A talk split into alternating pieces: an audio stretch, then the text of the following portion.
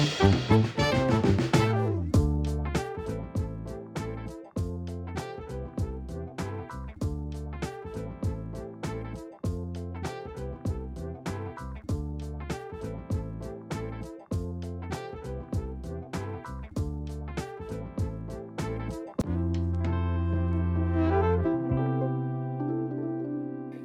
Hoy tenemos la suerte de contar en el podcast con Pedro Godina y Marta Serrano, encargados del marketing y el producto de Bravo Studio, una de esas aplicaciones no-code que vienen pisando muy fuerte y con muchas ganas de revolucionar la manera en la que creamos aplicaciones. Además de que es una de las empresas que más han apoyado este proyecto, con lo cual estoy súper feliz de teneros hoy en el podcast. Bienvenidos. Muchas gracias. Y gracias. Encantado de estar aquí contigo. sí, siempre un placer. Qué guay, qué guay. Ya, os digo, es, me parece una oportunidad tremenda teneros aquí en el podcast y me encantaría también conocer un poquito Bravo desde dentro, pero para empezar por eso, contadme un poquito quiénes sois, ¿no? Pues empezando, por ejemplo, por Pedro. ¿Quién es Pedro y cómo llegas hasta aquí? Vale, pues eh, voy a empezar por donde dejé en su día de, donde yo soy originalmente, de Gran Canaria, eh, hace muchos años ya, eh, la edad no perdona. Em, pues eh, como casi mucha gente en su momento decidió estudiar fuera o mis padres me empujaron a estudiar fuera, aunque no quisiera porque en, Las Palmas se vive demasiado bien. Eh, estudiando en Irlanda, en Inglaterra, eh, finalmente hice carrera de dirección hotelera en, en La Haya, en Holanda. de ahí me salieron trabajos primero en China, en Nanjing y después de, de China me quise volver a Barcelona, pero duré dos meses y, de aquí me fui a, a Dubái, donde estuve 10 años y, llegó ese punto de decir, oye, hay que, hay que asentarse un poco y, fue cuando con mi mujer decidimos venir a, Barcelona y, bueno, aquí conocer a, Marta y al resto del equipo que, es, que forma hoy Bravo, ¿no? O sea que ya, ya han pasado muchos años, pero encantados de estar por aquí. Qué guay. ¿Y tú, Marta? Eh, por mi parte, bueno, pues yo em, estudié diseño gráfico e ilustración, que ya digo, siempre me gusta decir lo de ilustración.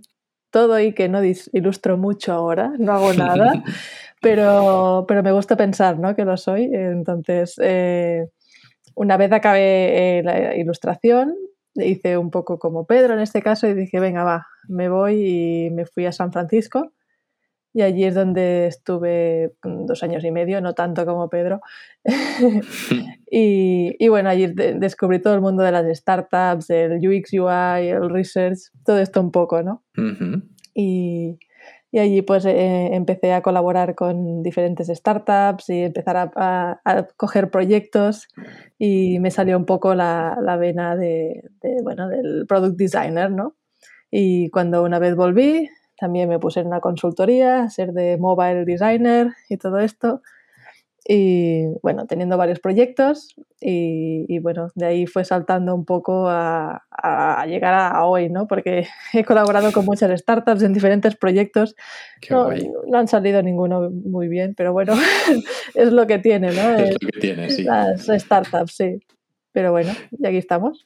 Vale, y aquí estamos. ¿Y cómo, cómo nace Bravo Studio? Eh, porque aparte es Bravo Studio, ¿hay un estudio por detrás? ¿Cuál es la historia? Pues eh, para ponerte un poco en, el, eh, en contexto, pues parte, como ya decía, parte del equipo de que forma hoy Bravo, nos conocimos en, otra startup que no, que no fue bien, lo, típico, eh, o muy normal, digamos, y, pero aún así el equipo se llevaba genial, queríamos seguir trabajando juntos y ahí fue un poco donde empezamos a, poner ideas que queríamos seguir eh, o trabajar en esta línea de, no code y de creación de aplicaciones móviles, pero sí que reconocimos inmediatamente una oportunidad eh, de que todavía hay mucho que hacer en términos de, herramientas de que te ayuden a crear soluciones digitales o en este caso de aplicaciones móviles, pero también nos dábamos cuenta de que ya hay bastantes, hay, hay, muchas y bastante buenas, pero sí que veíamos algo y entendemos eh, desde nuestro punto de vista obvio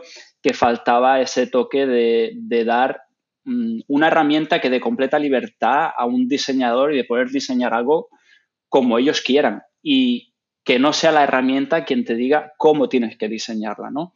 Em, por eso sí que reconocemos de, las grandes herramientas que hay disponibles en el mercado de, eh, o el espacio de no code, digamos, para hacer aplicaciones móviles, pero siempre mm, muy enmarcadas, muy limitadas por, hacerlo fácil a muchos, porque al final eh, están hechas para alguien que no tenga o mucho conocimiento de diseño o no mucho conocimiento técnico. Eh, pero te permite crear una solución, que al final el objetivo final es resolver un problema, ¿no? desde mi punto de vista.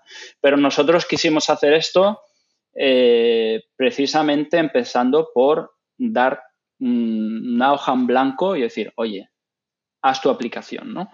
Eh, pero bueno, dejaré a Marta que explique un poco más el, esta parte, ¿no? del producto en sí, pero, pero empezó así eh, y ahí es cuando vimos la oportunidad de tener una herramienta que se empieza a utilizar en una herramienta de diseño. No quisimos diseñar o, empezar otra herramienta de diseño. Si hay muchas y muy buenas y muy potentes, sobre todo empezando con Figma, ¿no? En este caso, que ya conocimos que iban a abrir una API a la cual te puedes conectar.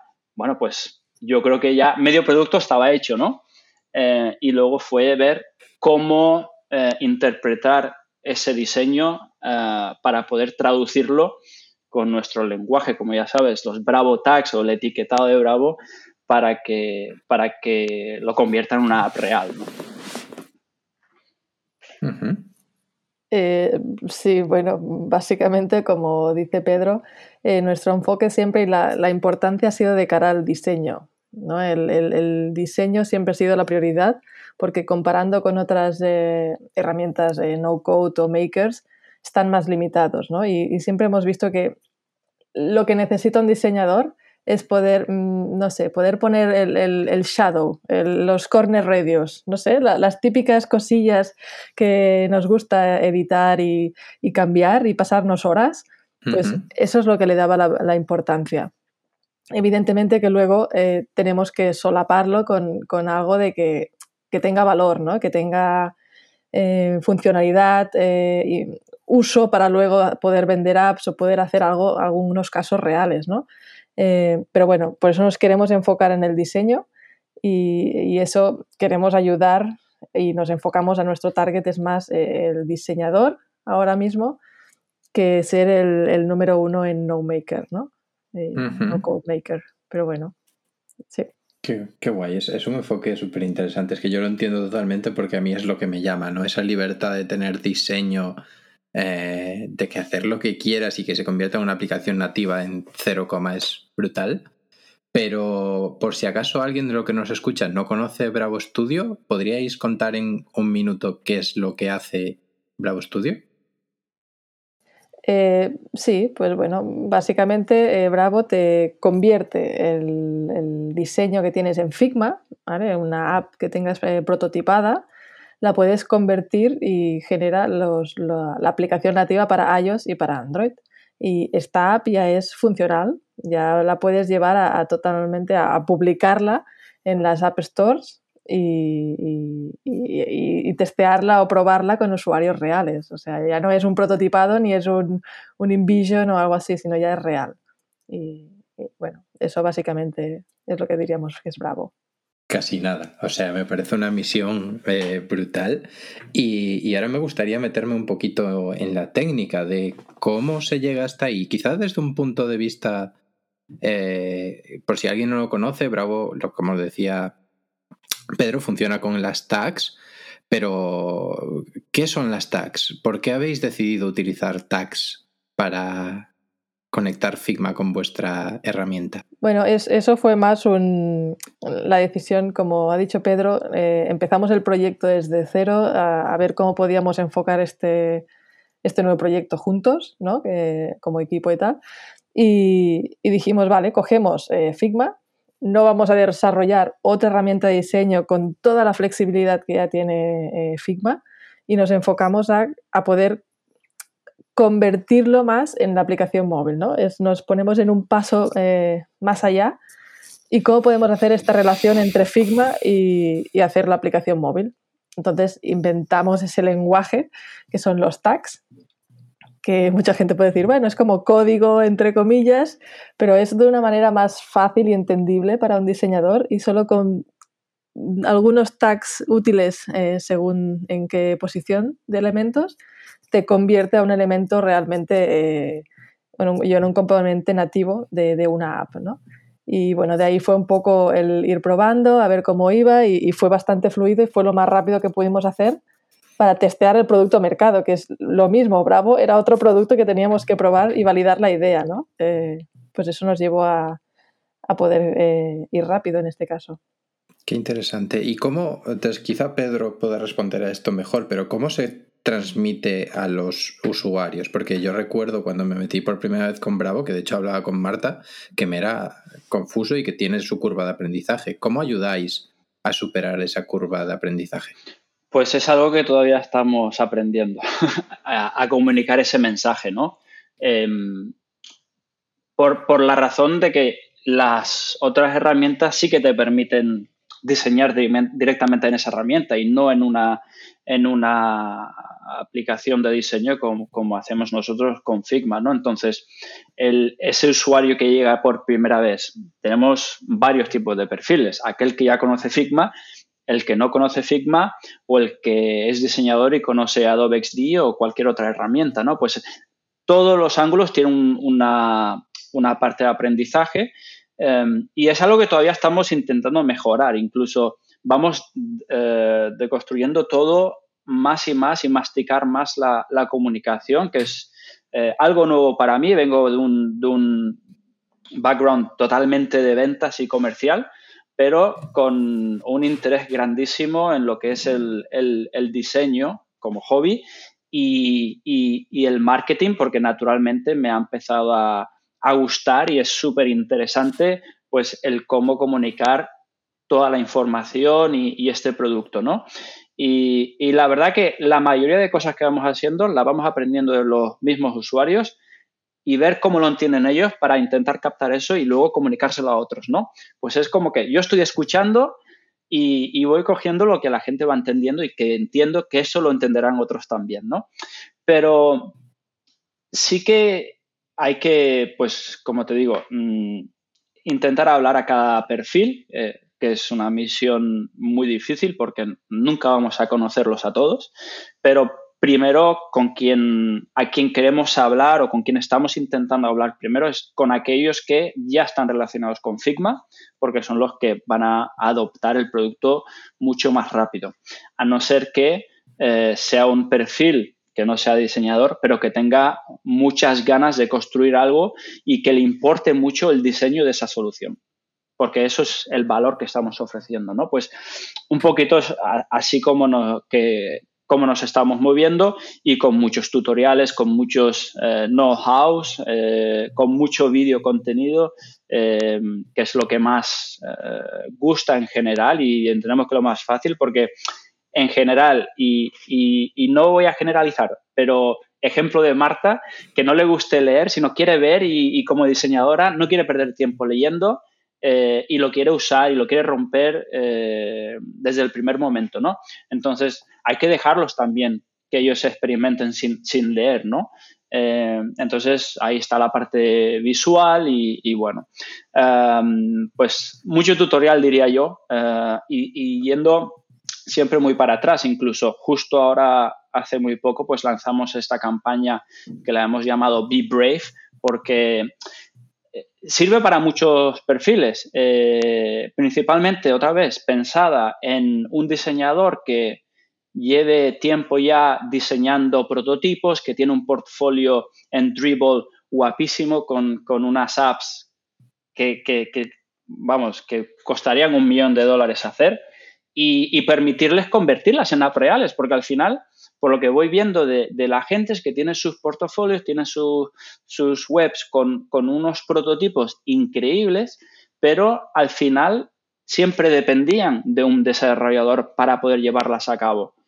Pues Y si ahora le das la posibilidad de ser el desarrollador también, esa es la oportunidad, ¿no? Eso es de ser brave y, arriesgarte, porque hasta ahora mmm, contratabas un freelance designer para hacerte el, UI y el, UX de la aplicación, pero luego esta persona desaparecía casi, porque se la pasabas al, founder o al que tuviera la idea y esta se la pasaba a un desarrollador. Pero, ¿y si ahora se la puedes dar eh, la solución final y terminada al cliente sin pasar por el desarrollador? El valor de esa persona, de ese perfil, se incrementa por 100.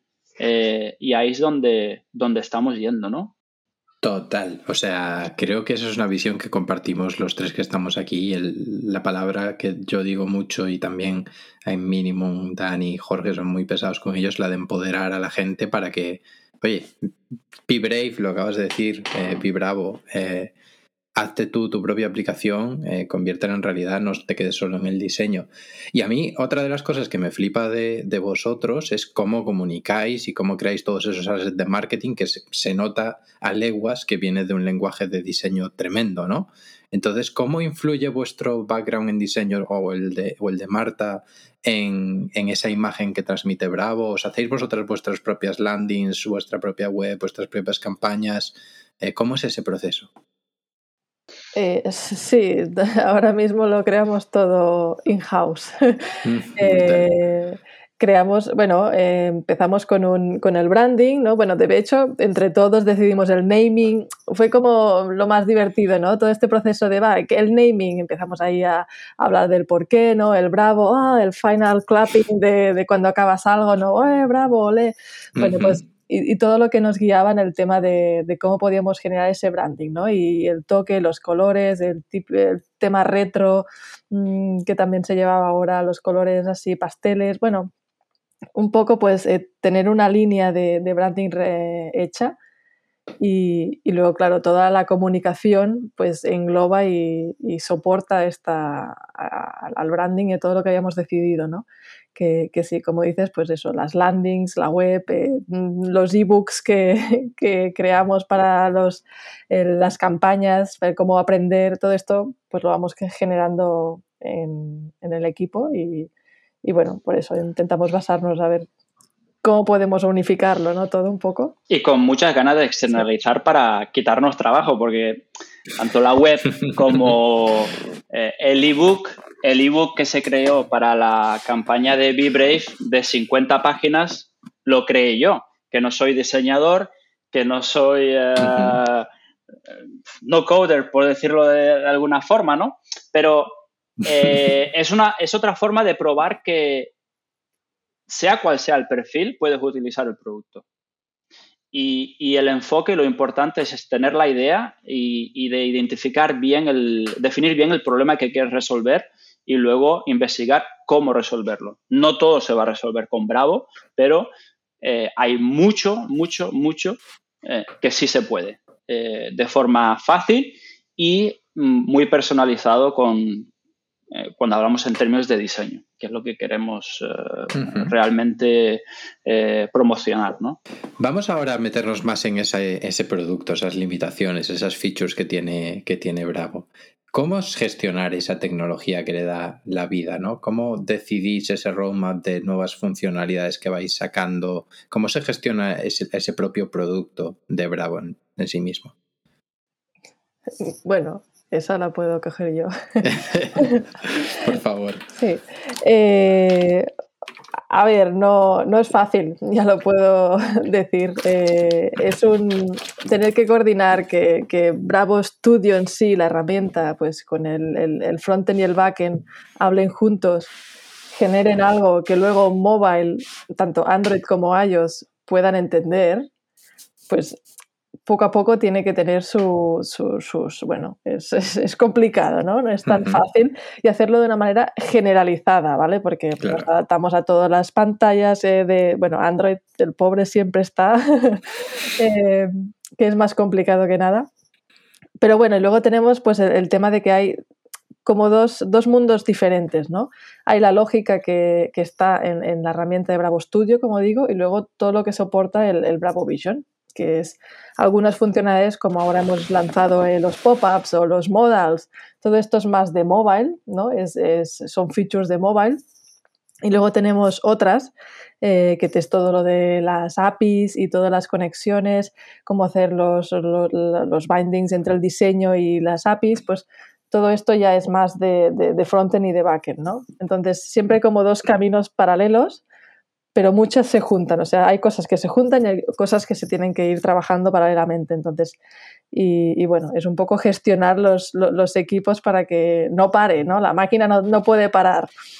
Y eso es lo que a veces es un poco complicado por, el tema de, equipo en sí. Eh, y por la otra parte, el, tema del roadmap, bueno, tenemos un roadmap eh, que lo ponemos públicamente, también. Luego tenemos eh, un interno que, de cosas que sabemos que tenemos que hacer, ¿vale? Que, tenemos una lista ahí como sí, esto seguro. y, como digo, hay cosas que son features y otras que también son internas, ¿no? A la hora de, ir mejorando eh, la parte de producto de la performance, otras cosas que, que no se ven, pero que se tiene que ir trabajando. Entonces tenemos que ir trabajando todo un poco para poder escalar, para poder pensando en, no solo el hoy y el ir feature a feature, sino el, pensar en el mañana, ¿no? que es lo más importante y es lo que queremos todos, ¿no? durar un, cierto tiempo y que esto no pare, esta máquina no pare. ¿Y, cuántos sois en el equipo? Pues eh, bueno. 12 o 13, voy a contarlo ahora, ¿eh? porque hoy tuvimos, hoy, hoy precisamente hemos tenido un, un, un meetup de todo el equipo, eh, que ya es la segunda vez que, lo hacemos, que sobre todo cuando se une una persona nueva, un compañero nuevo al equipo, que precisamente pues hoy era ese día, hicimos un, team building online, eh, tipo escape room y tal, super guay. Creo que, Pues, creo que somos 12 o 13 ahora, Marta, ¿no? 13 ahora. ¿13? vale. yo creo que es. Tenemos 13 y con, proyección a más. Estamos buscando gente. Dos o tres más que deberían entrar, sí. Sí. Pues maravilloso, maravilloso. Si queréis trabajar en una empresa tan guay como es Bravo, eh, ya sabéis. Eh, pero, Jova, ¿y, esto lo estáis haciendo a pulso? ¿Habéis levantado algún tipo de ronda? Eh, tenemos, eh, por, suerte, un, eh, angel investor desde, desde, el principio que confía en el equipo a fondo, confía muchísimo en el producto y, estamos ahora mismo eh, haciendo una, una, ronda, pero tampoco sin prisas. Lo más importante para nosotros es que aquel que, que vaya a formar parte del equipo, porque aunque sea inversión, al final es, tiene que ser parte del equipo, eh, traiga un valor eh, más que aquel de la inversión en sí. Eh, sobre todo para, que nos ayude a crecer, a que nos ponga también esa línea o, confirme la línea que estamos tomando, que es la, que es la buena. y estamos buscando pues es un, un partner más estratégico antes que un, puramente de inversión, ¿no? Y estamos en ese momento y, hay algunos súper interesantes con los que estamos hablando y teniendo muy buenas conversaciones y, bueno, esperemos que, eso, al final lo que buscamos es ahí, eh, es acelerar. Eh, no, es una, no es por, necesidad ah, puntual, sino por ese interés de seguir creciendo y poder sacar nuevos features y, responder mejor a la comunidad, sobre todo, que es lo que, vemos que va creciendo cada día y tienes 400 o 500 usuarios activos en la plataforma de media, más o menos hoy, eh, pues llega a un punto que empieza a subir muy rápido que no, no, das abasto, ¿no? Y lo que hablábamos hace un momento eh, antes de conectar, de, de, oye, ¿qué herramientas es aquella que recomiendas para, una comunidad, ¿no? Y, de ahí se basa todo Bravo eh, en la comunidad, porque al final limitaciones siempre las, las, van a haber, pienso, pero en este tipo de producto tienes que estar continuamente escuchando al usuario. Y no podemos, desafortunadamente, eh, dar esos deseos de features a todos, porque es impresionante la diferencia de features que la gente está pidiendo para su propio caso. Y ahí yo creo que también la complejidad, que gracias a Dios no la tengo yo, sino yo le voy pasando a Marta, oye Marta, ¿podemos hacer esto? Yo le voy a, decir que sí. Bueno, ya está hecho, pero lo tenemos, lo tenemos que testear primero, ¿no? Y cada viernes es otra cosa que hacemos, es el Bravo Rising Session, los viernes de, de una a tres y media, que todo el equipo eh, decide qué es lo que vamos a hacer y, e intentamos sacar una idea adelante, tipo, sí, Spring, y, o probar cosas nuevas, ¿no? Y, romperlas internamente. Em, porque es importante que aquello que vayamos sacando, pues que estemos seguros que funciona bien. Qué guay, qué guay. La comunidad me parece súper vital en este tipo de productos, porque es que escuchar a tus usuarios, si son ellos mismos los que te van diciendo lo que quieren, eh, es, que es un insight brutal. También es cierto que luego, Marta, me imagino que tendrás ahí sentimientos encontrados con lo que te van pidiendo y lo que puedes hacer y sobre todo las ganas que tienes de estar sacando más cosas, ¿no? Entonces, ¿cómo conseguís esa conexión? Porque yo creo que ya lo habéis logrado, porque en mayor o menor medida, pero creo que ya habéis conseguido una gran conexión con comunidad, yo el primero. Así que, ¿qué hacéis para ello y, y qué os ha funcionado, qué no os ha funcionado? Estaría guay. Pues probamos eh, lo, por ahora lo más común, ¿no? Eh, Twitter, Instagram eh, y Spectrum, donde tenemos la... Decidimos empezar con Spectrum, pero como te comentaba, mm, necesitamos algo un poco más potente, pues estamos mirando y, preguntando a, ellos mismos, a los usuarios, qué herramientas queréis que utilicemos, porque al final son ellos, ¿no? la comunidad. Nosotros somos una minoría. Em, y también el adaptarnos a los diferentes países que nos están utilizando, aunque el número uno en este caso ahora sea Estados Unidos, pero luego tenemos una gran parte en Europa y luego más hacia Asia, eh, India, Japón. Eh, un chico, uno de los usuarios en Japón, está traduciendo por su propia decisión todos nuestros Notions, que como ya sabes utilizamos Notion para el Learning Center, y cuando nos mandó un link yo flipando, ¿no? Porque e, es ahí hasta cuando te das cuenta dónde estás llegando, ¿no? Y, bueno, es, em, es algo creo que maravilloso y, intentar estar a la altura es lo, más importante, ¿no?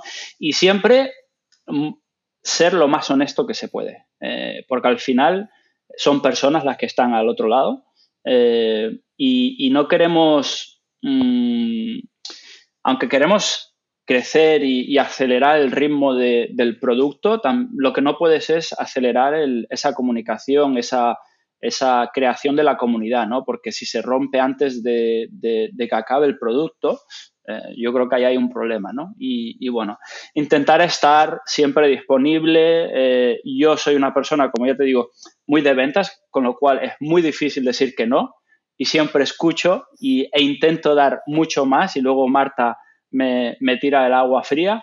Em, yo lo riño. Pero, pero, pero mm, tanto Bravo Experts, que están trabajando en proyectos mucho más complejos, tal vez, como ya conoces, em, u otros usuarios, que veo que es un, proyecto, un caso genial que, podemos demostrar que se ha hecho con Bravo. Si falta algo y es algo que nos lleve un par de horas de trabajo, oye, Marta, por favor, sácalo, llama a los dev team que lo hagan, vamos a sacarlo ya. Y si no, dame una alternativa, ¿no? Eh, pues es tener esa...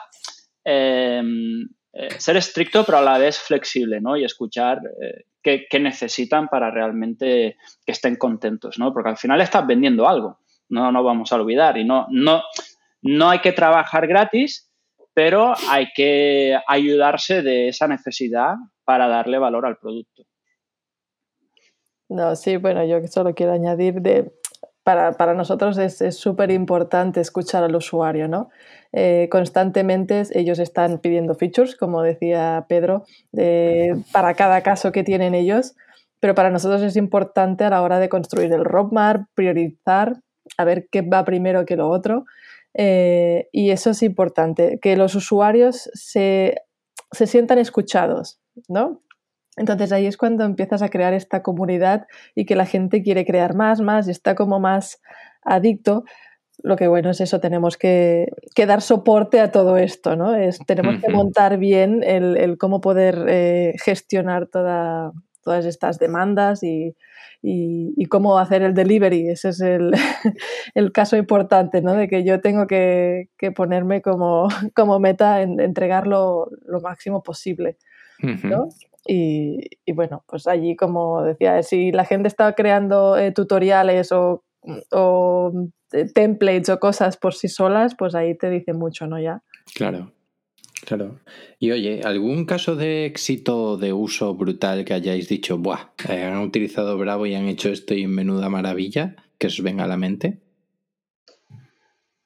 Pues varios. bueno, uno que me encantó sobre todo por la parte que, promocionamos más, otra vez, el diseño, ¿no? La, app que se hizo para un festival de cine español en Ámsterdam, que, se, que se hace cada año, eh, creo que, fue Marta incluso, y corrigen si, no, si, no, si me equivoco, pero a través de LinkedIn había visto algún eh, post de, este festival y, fuimos nosotros quienes les contactamos.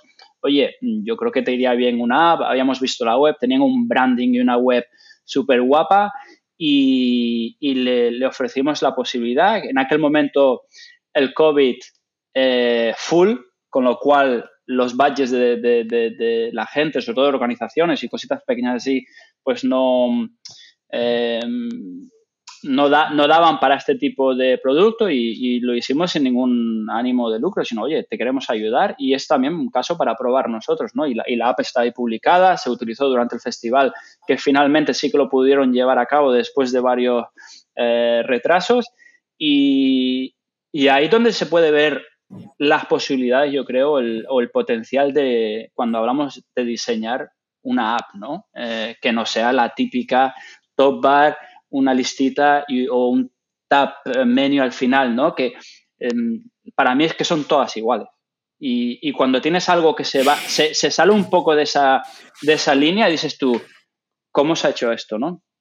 Y, y sin irnos a, un caso muy de diseño, eh, uno que hice yo mismo durante, durante el lockdown aquí en Barcelona, que, bueno, siempre me gusta ir a una panadería que se llama Yellow Bakery en el, Gótico, eh, en Barcelona, pero estaba a más de un kilómetro que yo no podía llegar en ese momento cuando teníamos ese perímetro marcado.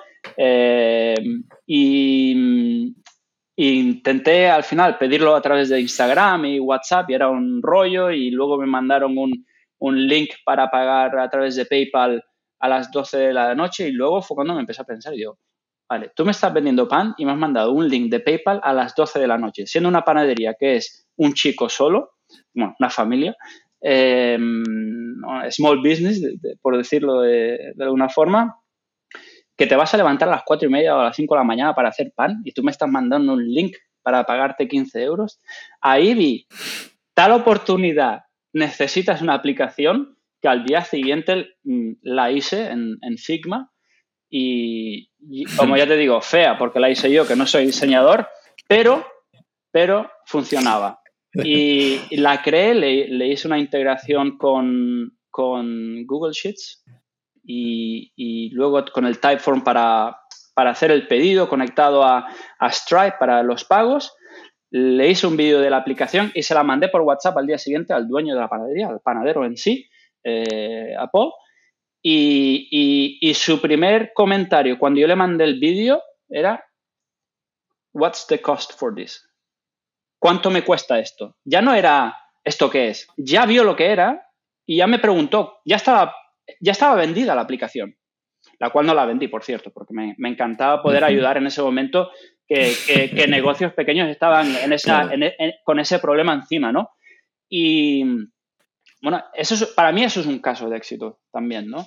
Eh, pero luego tienes ejemplos de eh, un chico de, Galicia estaba creando una aplicación para traquear ah, las mareas y las olas de los hotspots de Galicia para para, surfear y, el tío ya había trabajado con, una... Mm, eh, él, es técnico y desarrollador y había creado una pedazo de web, pero luego reconoció que a través de la web no le iba a ir bien si quiere monetizar esta, esta web o esta, esta aplicación y, él quería una app, pero eso significaba que tenía que tirar a la basura lo que había hecho para web y crearlo en, nativo, pero luego le dimos la posibilidad o nos pregunté, nos preguntó cómo puedo convertir todas estas gráficas que están conectadas a mi lápiz a una aplicación. Vale, pues muy sencillo, eh, que no es lo que vamos promocionando, pero puedes poner un web view dentro de una aplicación y ponerle un wrapper y unos containers y, y la acaba de lanzar en la App Store y al final es una app súper funcional, muy, muy guapa y, casos así, ¿no? Y bueno, cada día vamos aprendiendo casos que, dices tú, vale, pues mola.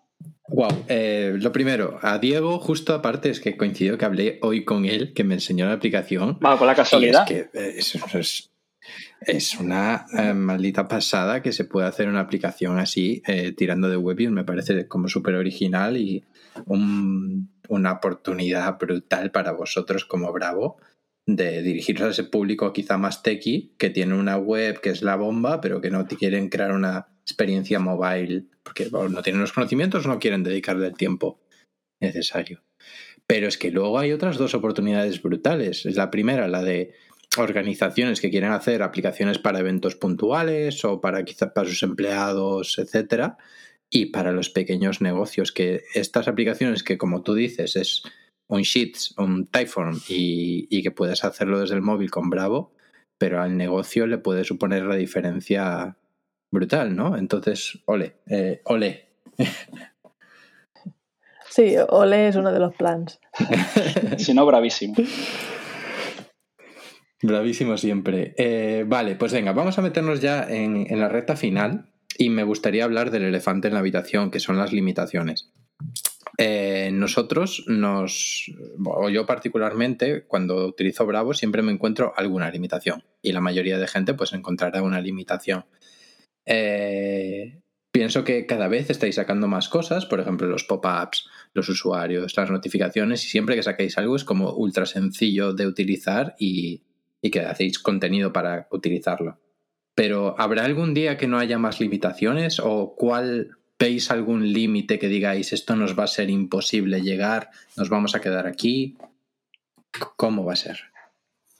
A ver, em, bueno, ahora mismo, eh, como hemos dicho, estamos creciendo, ¿no? Hemos empezado hace relativamente poco en tema de desarrollo, em, pero yo creo que, que límites, eh, pues no, bueno, quiero decir, siempre, siempre habrá cosas por hacer, ¿vale? Porque la tecnología avanza, eh, cada año habrá cosas nuevas, eh, no sé, ahora por ejemplo, mucha gente nos pedía, ¿cómo están los widgets de iOS? Pues claro, siempre tendremos cosas que hacer. Ya. Yo creo que no, no, dejaremos de tener limitación eh, y siempre será un, un, producto que puede ir creciendo. E-, este será mi sentido. Lo que pasa que sí que tenemos que llegar a un punto que somos bastante potentes en sí. No sé, a mí como, como sueño en sí, me gustaría ser como Webflow para apps, ¿no? En este caso, que tengas la limitación de diseño, todo lo potente que puedes hacer, animaciones, customización, todo esto en, tema de las apps, y luego una parte bastante potente en tema funcionalidad, ¿no? Que casi puedes hacer prácticamente todo pero bueno, es lo que digo, siempre tendremos que estar allí añadiendo más, añadiendo más y trabajando más, porque la tecnología, la tecnología avanza. Claro. totalmente. A ver, sí que es cierto que ahora ya se pueden hacer un montón de cosas. Eh, lo que pasa es que, claro, puede que haya algún caso particular de alguien que no se pueda hacer. Pues mira, eh, yo comparto la visión de que en el futuro se acabará pudiendo hacer la mayoría de cosas. Eh, y, estoy seguro de que con el equipo que tenéis lo conseguiréis. Por eso me gustaría acabar con la última pregunta de, cuál es el futuro de Bravo. ¿Cómo os veis de aquí a un año? Mm, bueno, pues eh, ¿cómo nos veríamos? Eh, ahora mismo nos estamos enfocando al diseñador o al freelance que puede entregar un proyecto, como decías, a un pequeño negocio o algo así.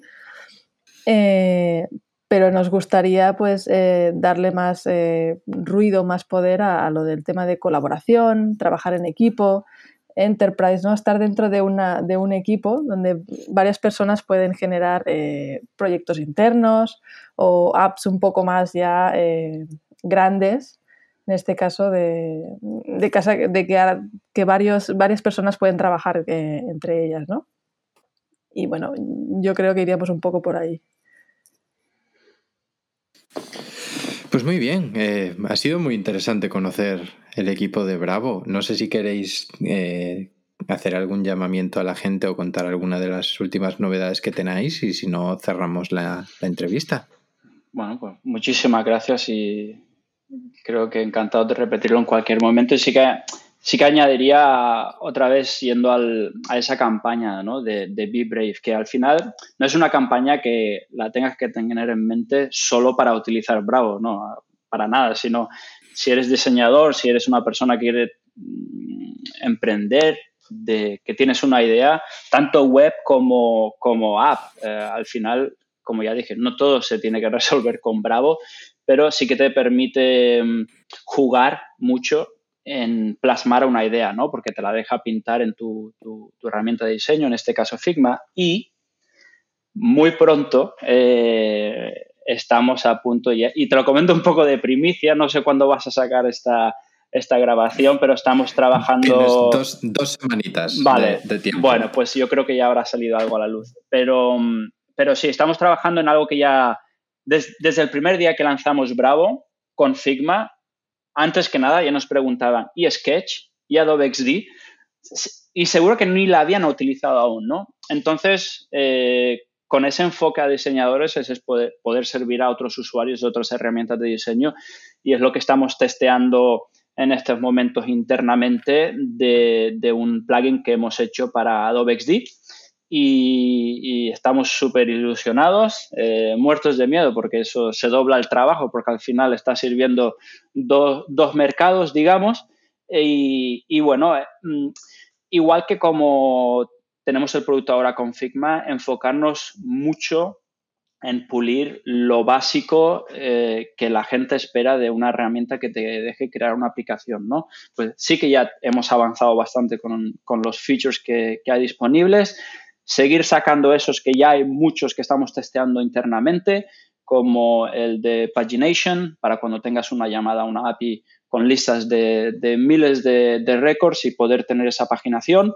eh, y de igual forma de tener eh, múltiples llamadas de APIs en una misma página. ¿no? Eso son cosas que internamente las estamos utilizando, eh, testeando y muy pronto esperemos poder sacarla. ¿no? Pues enfocarnos mucho en eso que, que lo podríamos llamar cosas básicas que sí, que no son, no son nada fácil sacarlas, pero estamos trabajando en ellas y no tenemos ninguna duda que van a salir muy pronto y eh, empezar a trabajar fuerte con, Adobe XD también.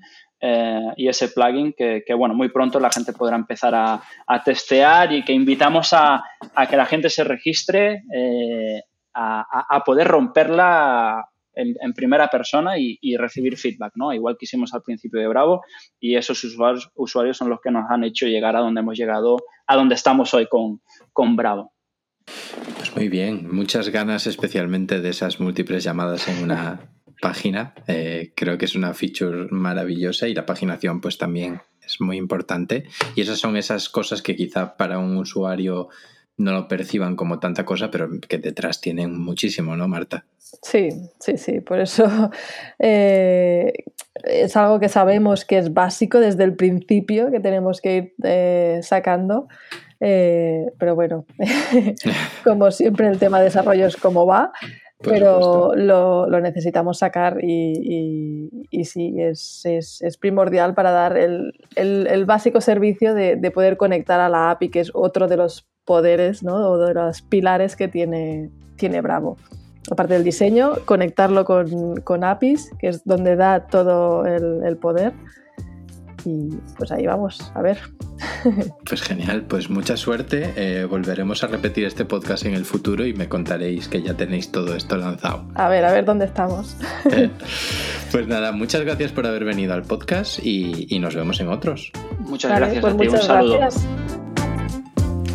Hasta aquí el podcast de esta semana de Noco de Hacker, en el que hemos tenido la suerte de hablar con Pedro Godina y con Marta Serrano de Bravo Studio.